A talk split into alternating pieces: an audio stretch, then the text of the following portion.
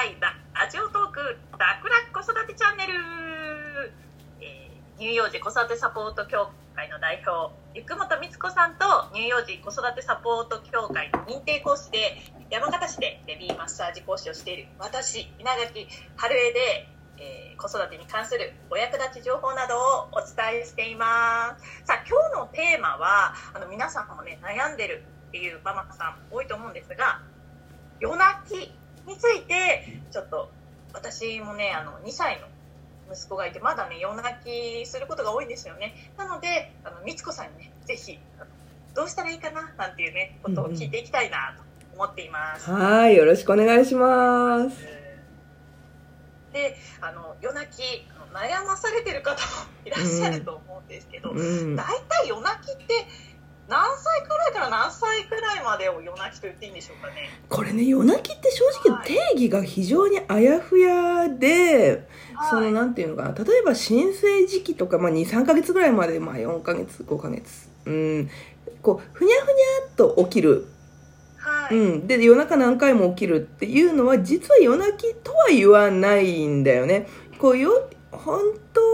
の夜泣きっていうのは、いわゆる、なんていうの、こう、夜もう、ガッと、ガーッとなって長時間泣いて、何やっても泣き止まないとか、っていうのがまあ本来夜泣きって言うんだけれども、まあ何にしても夜中起きることは母親にとって非常に辛いので、そうでうん。あのまあ私はまとめて考えていってもいいのかなっていうふうに思ってるんだよね。あの夜泣きといっても、まあ、こういろいろねあの、うん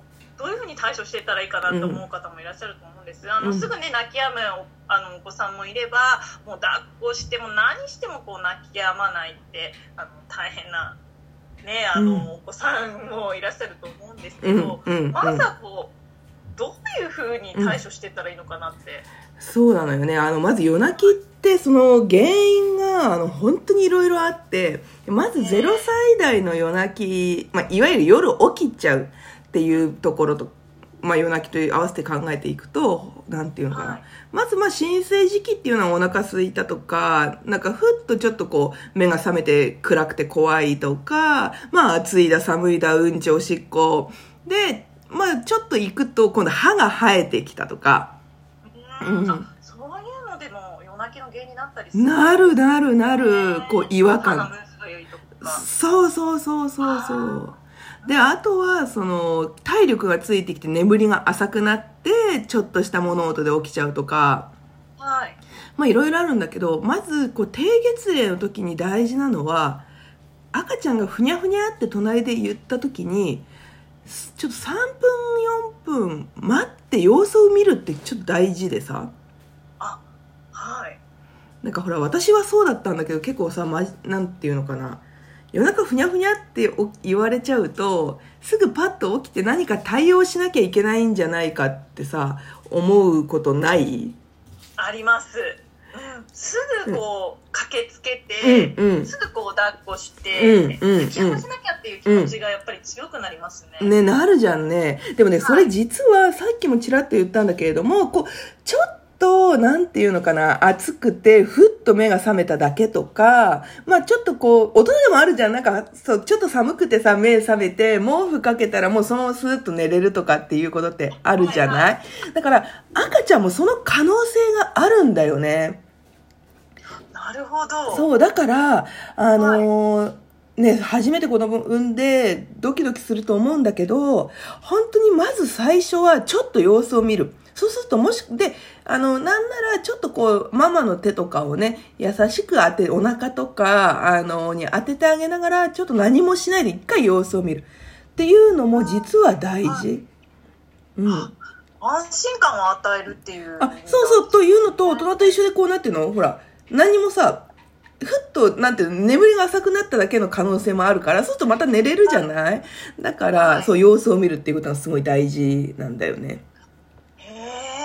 えなんかこうそうあのさっきみつこさんが言ってたよううに、んうん。どうにかこううん。泣かせたらかわいそうっていう思いがこう先行しちゃうんですよね、うんそういう思いは特にうん持たなくていいっていうことですかね、もちろんえあのなうん。泣き止ませなきゃっていうのはあるのかもしれないですけど。えっと、なんていうのかな、その、もう、ギャーッと泣いちゃってるっていうことはもう目覚醒しちゃってるので、それはもう対応せざるを得ない。まあ、授乳なのか、うんうん。ただ、ふにゃふにゃみたいな時はあるじゃんか。でも、ママたちってやっぱ敏感だから、ふにゃふにゃでも目覚めるじゃない？うんその時には様子を見るっていうことかな。うんうん。なるほど。うんうん。だそういう場合は、まあ、ふにゃふにゃっと泣いた時はこう様子を見る。例えば、じゃあ逆になんかこう、ギャーっとこう、うんうんベンベ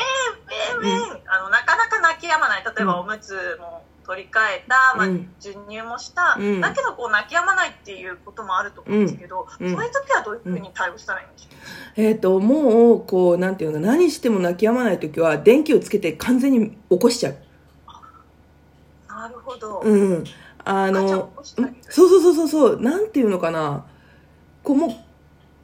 なんて言えばいいのかな、こうね、ちょっと赤ちゃん自身もこう、もう途中で分かんなくなってることがあるんだよね。そう、だから、そう、あのー一回覚醒させてあげると、で、もう一回そこから普通の寝かしつけをしてあげると、あの、なんていうのかな、あのー落ち着いて寝れたりするっていうこともある。へえ、うん一回起こすっていうそうう。そう。なんか、一回起こしちゃったらなかなか寝ないんじゃないかなっていう。思うよね、思うよまあね。ですようん。そうなんだけど、ずーっと泣き声を対応するよりは、あの、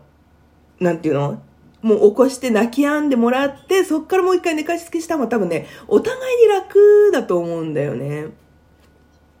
なるほど。そうんで、あともう一つは、そのなんていうのかな。寝かしつけのルーティンを決めておくといい。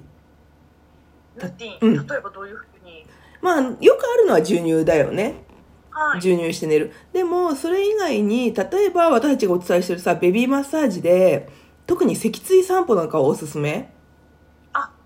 はいはい。うんうんうん。なんかそういう、なんかあとはさ、例えばお気に入りのタタオル、タオルとかさ、例えば赤ちゃんの。はいはい。何でもいいんだけど、その赤ちゃんが落ち着ける要素を何かちょっとこう2、3個あるとさ、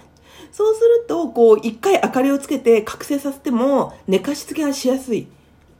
あ、うん。はいはいうんはい。うんうん。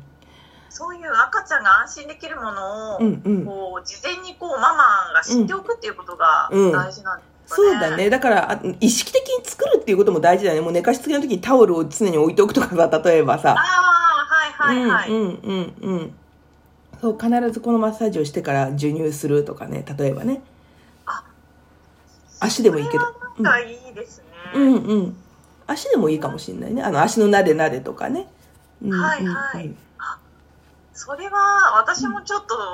早く聞きたかったですね。あー、そうだよちょっと早ね。く、こう、赤ちゃんの時期に。うんうんうんうん。でその、あの、一回起こすっていうのもちょっと怖くて、うん今まではできなかったというか、うんうんうんずっと暗いままでこうずっと寝かしつけよう寝かしつけようと思っててどんどんこう時間が過ぎていくうん。うん。そこでこう電気つけることでうん少しこ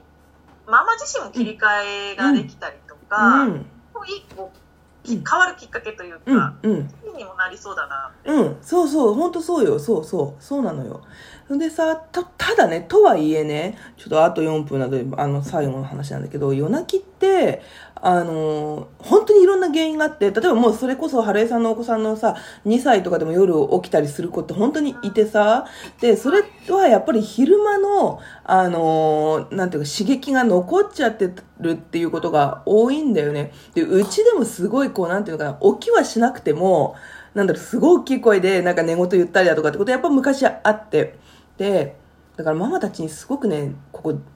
残念なお知らせ、非常に残念なお知らせなんです。うんこれね、子育て支援者として非常に心苦しいんだけど、例えばさ、うーんと、歯のムズムズが収まったとしても、今度は体力がついてきて、お腹が空いちゃってとか。で、今度それが、まあ、しっかり食べれるようになったと思ったら、今度は精神的な発達で、こう、なんていうのかな、ね、日中の出来事を思い出してまた起きちゃうとかっていうね、こう、夜泣きってなかなかこうね、絶対にこうすれば、こう、解消できますっていうことがないのよ。これもうほそうんいった対処法はない、なんかそのなんかないんですね、ないごめんだけど、ないの。あだから、だからこそそう。でもね、でもね、だからもうその覚悟を決めて、だったら、ママ一人で対応することは無理なわけよ。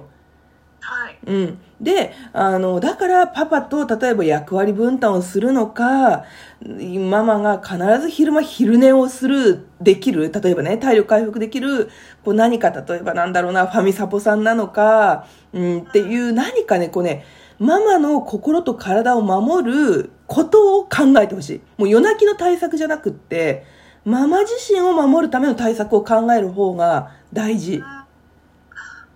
るほど。うん。日中昼寝をしたりとか、うんね、あのママの体をまず休めてっていうことが大事なんですね。そう、そうなのよ。だからもう夜泣きに関しては、さっき言ったね、今まで話してきた対応がある、提案としてはあるんだけれども、やっぱり絶対になくなるっていうことは